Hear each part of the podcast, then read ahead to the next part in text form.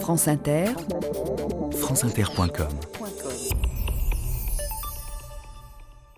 Bonjour, aujourd'hui une ville chargée d'histoire, Byzance.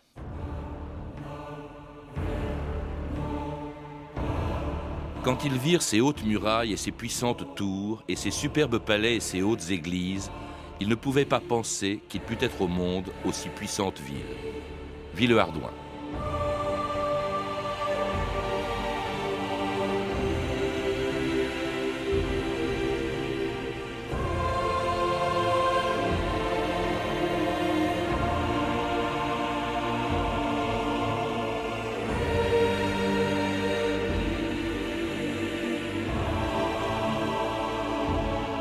2000 ans d'histoire.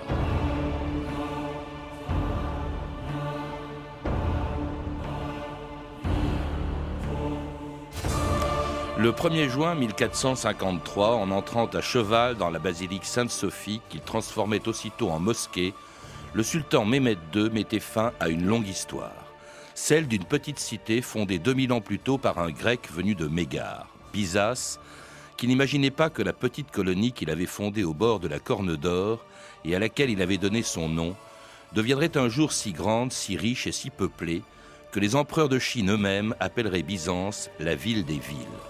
C'était bien avant qu'un empereur romain, Constantin, décide d'en faire sa capitale. Succédant à Rome, Byzance, devenue Constantinople, allait alors régner sur un immense empire qui allait atteindre son apogée au VIe siècle, à l'époque de l'empereur Justinien et du plus célèbre de ses généraux. On ouvre les portes au général Bélisaire Les honneurs que je viens de recevoir à Byzance à mon retour de la victorieuse expédition contre les Perses sont supérieurs à mes mérites. Car le plus grave problème actuellement pour nous est de reformer immédiatement une armée. Ta requête est fort juste, Bélisaire, mais les caisses de l'État sont vides. Il est nécessaire qu'autour de moi et de l'impératrice se forme un noyau d'amour, de dévotion et de fidélité. C'est alors que se réalisera l'union de l'Empire d'Orient à celui d'Occident. Et ce jour-là, notre armée partira pour l'Afrique et l'Italie, et Byzance sera alors l'héritière de Rome. Michel Caplan, bonjour. Alors, dans un livre publié récemment aux éditions des Belles Lettres, vous rappelez la très longue histoire de Byzance, qui était à la fois une ville, un immense empire, qui a succédé à l'Empire romain pendant plus de mille ans. Une histoire qui commence en fait, qu'il est difficile de faire commencer, mais qu'on fait généralement commencer par la décision que l'empereur romain Constantin, devenu ou sur le point de devenir chrétien, prend en s'installant donc euh, à Byzance, euh, à laquelle il a donné son nom de Constantinople. Pour quelle raison euh, a-t-il choisi ce lieu plutôt que Rome qu'il a quitté? Bien, il avait besoin d'implanter une capitale stratégiquement bien placée parce que les menaces qui pesaient sur l'Empire se situer euh, d'abord avec les Goths sur le Danube et ensuite avec les Perses, euh, qui étaient évoqués dans l'extrait euh, mhm. que vous avez passé, sur l'Euphrate. Rome, c'est beaucoup trop loin. Donc il faut trouver une position stratégique qui permette d'intervenir plus rapidement sur ces terrains d'opération. Euh, d'autre part, euh, l'Empire romain a connu euh, une grave crise au IIIe siècle, qui était aussi une crise économique. Et ce sont les provinces d'Orient, les provinces asiatiques, l'Asie mineure, mais surtout la Syrie, la Palestine et l'Égypte, qui ont le mieux résisté à cet aspect économique de la crise du IIIe siècle, qui sont donc les plus riches. Donc il se rapproche de l'endroit où il a les dangers les plus pressants et les ressources principales. Pour le détail, il fait, dans les nombreuses possibilités dans cette région-là, il a fait un choix euh, proprement génial, qui est le choix de l'emplacement euh, de la ville. Euh, qui est une toute petite ville hein, quand il Qui est une toute petite ville, mais qui dispose d'un port naturellement abrité qui peut être de très grande dimension, qui est la Corne d'Or, et qui se situe au débouché du Bosphore, c'est-à-dire sur la route entre la mer Noire et les Méditerranée, et le fond de la mer Noire c'est l'Orient, le cœur de l'Asie, les produits orientaux, le grand commerce. Alors il lui donne son nom, hein. Byzance, en fait, on continue de l'appeler comme ça, c'est même le titre de votre livre, Michel Kaplan, mais en fait, à partir de Constantin, Byzance c'est fini, on l'appelle Constantinople. Oui, et d'ailleurs, c'est dans, l'extrait que vous avez passé, euh, qui en soi était intéressant, il y, a des mots que les acteurs n'auraient pas employés si ça avait été les vrais. Jamais Bélisaire aurait dit qu'il entrait à Byzance. Mmh. Il entre à Constantinople. Peut-être aurait-il dit la Nouvelle Rome, mmh. autre manière de l'appeler, mais c'est évidemment euh, Constantinople. Capitale de l'Empire romain d'Orient, en fait.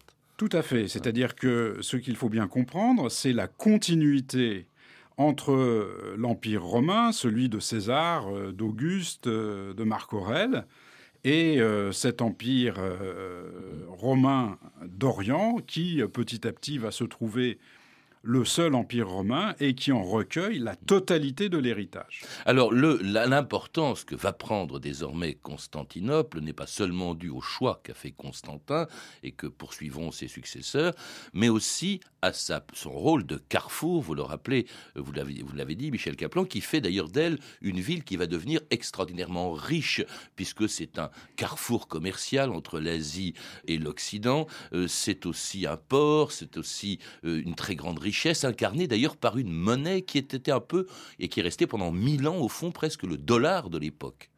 Oui, alors le Constantin euh, fait une réforme monétaire euh, de détail, mais qui, euh, qui est promis au plus bel avenir, puisque il décide que la pièce d'or, au lieu d'en frapper 60 à la livre d'or qui fait environ 325 grammes, on va pas se battre sur des, sur des milligrammes, décide d'en frapper 72. Donc une livre d'or, c'est 72 sous. En grec, ça se dira nomisma. Et cette pièce, qui donc euh, est, frappée dans les années 30 euh, du IVe siècle, euh, reste stable en poids et en titre, donc en valeur intrinsèque, jusqu'au milieu du XIe siècle. Peut-on imaginer aujourd'hui mmh une monnaie qui reste stable durant sept siècles. Pour que ce soit possible, il fallait évidemment qu'il y ait les richesses derrière. Alors une monnaie stable, une ville très riche, ce qui est à la fois un atout et un handicap, puisqu'elle sera toujours convoitée et menacée par les invasions, dont en 441 celle d'un envahisseur redoutable. Depuis qu'Attila a écrasé notre armée, nous prions en tremblant derrière nos murs. Les nobles doivent vendre leurs meubles pour payer Attila et ses bandits, alors que les réfugiés affluent dans la cité. Les plus riches les font travailler pour éviter les émeutes. Un empire bâti aussi vite ne peut avoir que des faiblesses. Attila. J'entends ce nom partout. Empereur Théodose régnant sur l'Est à son bien-aimé neveu. Valentinien, empereur de l'Ouest, te demande d'envoyer tout de suite de l'aide. Nous sommes envahis par les Huns. Les murs de Constantinople sont loin d'être fragiles. Mais des dizaines de villes plus petites sont tombées. Les provinces sont toutes paralysées. Attila demande 3000 livres d'or pour daigner retirer ses troupes. Si Constantinople venait à tomber, Rome serait la dernière ville que ce fou d'Attila n'aurait pas conquise mais Attila en fait ne prendra jamais Constantinople, moins à cause de l'importance de ces murailles qui ont été construites par Théodose, qui, qui sont restées debout d'ailleurs, que l'on peut voir encore à, Istanbul, puisque c'est le nouveau nom de la ville, que grâce à l'argent, au fond, on payait les envahisseurs, on leur donnait un tribut pour qu'ils qu'ils fichent la paix euh, à Constantinople. Oui, je, dirais même que le prix demandé euh, par euh, Attila, il n'était pas bien informé, parce que il ne me paraît, il n'est pas très élevé pour les ressources de, l'Empire à cette époque. Mmh. C'est la tactique euh, utilisée, il vaudrait mieux dire stratégie d'ailleurs, utilisée par les, empereurs romains d'Orient, qui sont menacés pas seulement par Attila, ils ont d'abord eu euh, les, Visigoths puis les Ostrogoths, qui consiste à les envoyer ailleurs. Alors les Huns euh, ne, survivront pas à leur passage en Occident. En revanche, les Visigoths vont aller s'installer en Espagne et dans le sud de la Gaule. Et les Ostrogoths sont supposés euh, régner au nom de l'empereur mm. euh, sur euh, l'Italie après la chute de, Rome en 467. Alors ça, c'est une date importante parce qu'il n'y a plus d'empire romain d'Orient ou d'Occident. il y a maintenant l'empire romain, c'est Constantinople, qui elle n'a pas été prise. Rome est tombée. Et alors avec un empereur, Justinien, qui va élargir à son maximum les dimensions de ce qui devient l'empire byzantin byzantin qui était gigantesque, qui succède vraiment à Rome, aussi bien en pouvoir qu'en taille. Il allait du Caucase jusqu'à l'Atlantique euh, à ce moment-là, Michel Kaplan.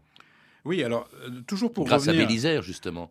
Voilà, pour, toujours pour revenir à, euh, à- à l'extrait que vous avez judicieusement choisi au début, la discussion qu'on sent derrière est, est- est une discussion qui a réellement eu lieu. C'est-à-dire que Justinien a eu besoin de contraindre euh, ses officiers et ses argentiers à lui fournir l'armée pour aller reconquérir l'Occident. Alors donc, c'était risqué et c'était, ça paraissait euh, impossible et surtout inutilement ruineux. Euh, donc, comment comprendre ces réticences et comment comprendre l'entêtement de Justinien? Eh bien, c'est la, la primauté de l'idéologie, c'est-à-dire de la conception que se font les empereurs de cet empire qui est maintenant l'empire romain tout court, si j'ose dire. Or, qu'est-ce qu'un empire romain? C'est un empire universel. Jusque au bout, quand ça sera plus qu'une ville assiégée par les Turcs, ils prétendent à cette fonction d'empire romain universel.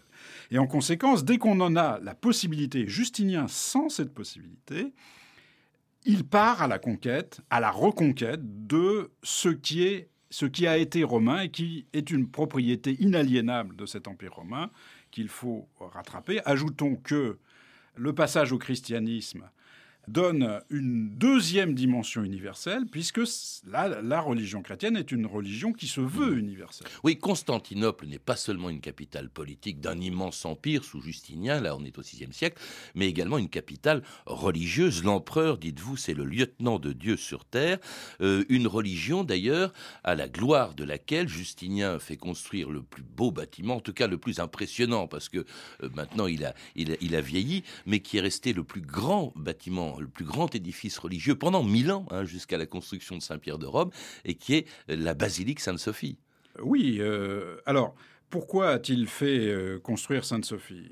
La, première raison, c'est que euh, Justinien n'a pas toujours un règne facile et, son règne a commencé dans des circonstances assez difficiles. Il a failli être renversé par euh, une sédition, la sédition euh. La, la, cathédrale qui s'appelait déjà Sainte-Sophie euh, été a été brûlée. Il a donc décidé de reconstruire euh, avec euh, les dernières tendances à la mode qui était la coupole. Alors, euh, non seulement l'édifice euh, est gigantesque, à la taille de l'ambition de l'empereur qui, euh, rentrant dans, pour inaugurer sa capitale, aurait dit « je t'ai vaincu Salomon mmh. ». Donc c'est pas seulement la ouais. nouvelle Rome, c'est la nouvelle Jérusalem.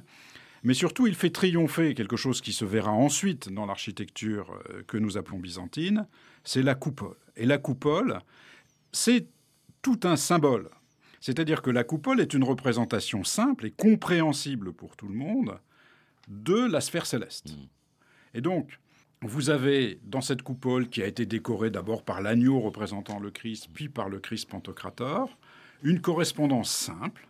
Vous avez le ciel avec son roi, qui est Dieu, représenté évidemment par son Fils, et puis à la verticale, en bas, dans la nef, l'empereur, qui est le lieutenant de Dieu sur terre. Une correspondance simple, visible, c'est de la bonne propagande politique. Dans la basilique Sainte-Sophie, donc aussi fréquentée qu'un autre haut lieu de Byzance, mais pour y faire bien autre chose que de prier, c'est le gigantesque hippodrome où se retrouvaient les supporters des cochers, dont ils portaient d'ailleurs les couleurs, le vert et le bleu. Les routes conduisant à l'arène doivent être immédiatement dégagées. Selon la tradition, les bleus et les verts pourront accéder gratuitement aux tribunes de droite et de gauche. Par contre, nul ne pourra occuper le grand escalier du palais impérial devant l'hippodrome, qui sera réservé aux prétoriens et à l'empereur lui-même. Faites place à l'empereur La course commence alors c'était quelque chose, hein, l'hippodrome de Constantinople, Michel Kaplan, vous le rappelez, il, pouvait accueillir entre 30 et 50 000 personnes, c'est-à-dire quasiment le dixième de la population de Constantinople à l'époque de, Justinien. Et avec, c'est très curieux, c'est pas seulement la course comme il y en avait déjà à Rome, on en a parlé récemment dans cette émission, mais avec des verts et des bleus qui étaient en même temps des supporters et un peu des partis politiques. Oui, c'est-à-dire que d'abord, c'était des partis politiques pour une raison simple, du moins à l'époque où ça a encore une, importance, parce que ça s'efface petit à petit, tout simplement parce que l'empereur, en accédant au trône, euh, choisissait sa couleur. Alors ça ne voulait pas dire que si l'autre camp gagnait, il ne l'honorait pas aussi. Mmh. Ne soyons pas simplistes. Mais évidemment, il y avait euh, une, certaine dimension. Alors, on a essayé euh, d'y trouver euh, des oppositions socio-économiques. La recherche n'a pas abouti là-dessus. Et puis, il faut, comprendre que cette importance politique, cet aspect parti politique est très important pendant les trois premiers siècles de l'existence d'une cité jeune, bouillonnante, où les affrontements sont nombreux. Après, euh, ça devient des clubs de supporters pour l'activité euh, d'autant plus favorite des Constantinopolitains que lors des grandes occasions, euh, l'empereur distribuait gratuitement des vivres et qu'on on apportait des chariots mmh. remplis de pain et de poissons. Euh, dans l'hippodrome à la fin de chaque demi-journée, et de friandises. Et des empereurs, il y en a eu, j'ai calculé aussi toujours dans votre livre, 72, on a un peu plus de 1200 ans, on va pas tous les citer, bien entendu, la simple liste de leurs noms prendrait toute l'émission. Mais alors, qu'est-ce qui les désignait? Comment se transmettait-on le pouvoir? Est-ce que c'était de père en fils? Euh, Comment est-ce que ça se passait? Alors là encore, l'héritage est romain, ce qui crée des difficultés euh, de succession. Et donc, la meilleure méthode, finalement, pour un empereur, euh, c'est de désigner son successeur en l'associant au trône. Donc il est rare qu'en fait, on n'ait pas au moins nominalement plusieurs empereurs euh, qui règnent. Alors, naturellement, la pente euh, de tout empereur pensait que le meilleur successeur possible, c'est son fils. Donc, on a petit à petit, progressivement, un passage à un système dynastique, mais qui est jamais qui n'est jamais un système dynastique comme dans les royautés du Moyen Âge occidental, où au fond, euh, à partir d'un certain moment, euh, on attend que le roi soit mort, le roi est mort, vive le roi. Non, là, le plus souvent, sauf euh, crise exceptionnelle et mort inopinée de l'empereur, son successeur est déjà couronné de son vivant. Alors des, successeurs, des empereurs qui ont tous eu affaire, évidemment, pendant plus de mille ans à des menaces venues de l'extérieur, celles des Huns, euh, euh, des Ostrogoths, des Visigoths, vous nous en avez dit quelques mots à l'instant, mais aussi des Bulgares, euh, des Avars, des Perses, et puis à partir du 7e siècle, sous le règne d'Héraclius, d'une nouvelle religion venue de très loin. Au nom de Dieu, clément et miséricordieux, au nom de Mahomet le messager de Dieu, à Héraclius, empereur de Byzance, saluant en lui le garant du respect de la justice. Je t'implore d'entendre l'appel du Très-Haut. Accepte l'islam pour ton salut. Il parle d'un nouveau prophète en Arabie. Mahomet, messager de Dieu, qui lui a conféré cette autorité. Dieu a envoyé Mahomet pour la sauvegarde de l'humanité. Alors les, Arabes euh, deviennent à partir du 7e siècle, et surtout leur religion nouvelle, une nouvelle menace. Cela dit, ils ne prendront euh, jamais Constantinople, mais ils l'ont assiégé très tôt, hein, dès le 7e siècle, je crois, Michel Kaplan. Oui, alors les, Arabes ont constitué une, surprise. L'ennemi héréditaire en Orient, c'était l'Empire perse. Euh, en 630, Héraclius écrase définitivement l'Empire perse. Deux ans plus tard, c'est la mort de Mahomet, et ses successeurs se lancent de façon un peu inopinée, mais parfaitement réussie, à la conquête des plus riches, des plus brillantes, tant sur le plan de l'économie que de la civilisation, province de l'Empire, là d'où est originaire le christianisme, puisqu'il y a Jérusalem, la Syrie, la Palestine et l'Égypte, avec Alexandrie, Antioche, de très très grandes et splendides cités. C'est la surprise. Euh, néanmoins, euh, les Arabes, finalement, euh, n'aiment pas, premièrement, n'aiment pas trop l'Asie mineure. Euh, ces grandes étendues continentales trop loin de leur base euh, ne leur Turquie, pas. Et les Byzantins réussissent à garder euh, la suprématie absolue sur mer, puisqu'ils étaient dotés d'une arme qu'on peut considérer comme ah absolue si on sait la manier. Le feu grégeois, on ne va pas dire ce qu'est le feu grégeois, de toute façon c'était un secret, donc on est censé ne pas le savoir, mais c'était à base de pétrole, et si on avait le vent derrière soi, on pouvait faire flamber la flotte de l'ennemi. Les Arabes donc ne sont jamais arrivés par terre et par mer. Euh, la ville était imprenable et il suffisait d'attendre que la flotte byzantine parvienne à détruire la flotte arabe. Puis il y avait les murailles aussi, alors au pied desquelles se sont arrêtés d'autres envahisseurs redoutables venus ceux-là du nord et qui ont plusieurs fois menacé Constantinople. Ce sont les Bulgares, Michel Kaplan. Oui, alors les, Bulgares euh, ont d'abord été menacés quand ils étaient païens. Et puis, au milieu du IXe siècle, les Bulgares se sont convertis au christianisme et l'Empire byzantin a cru que c'était gagné parce que tous les autres peuples qui s'étaient convertis au christianisme étaient finalement plus ou moins rentrés dans l'Empire. L'Empire avait été un peu euh, submergé par les Slaves et ils étaient intégrés. Et là, au contraire, les Bulgares finalement apprennent très bien la leçon.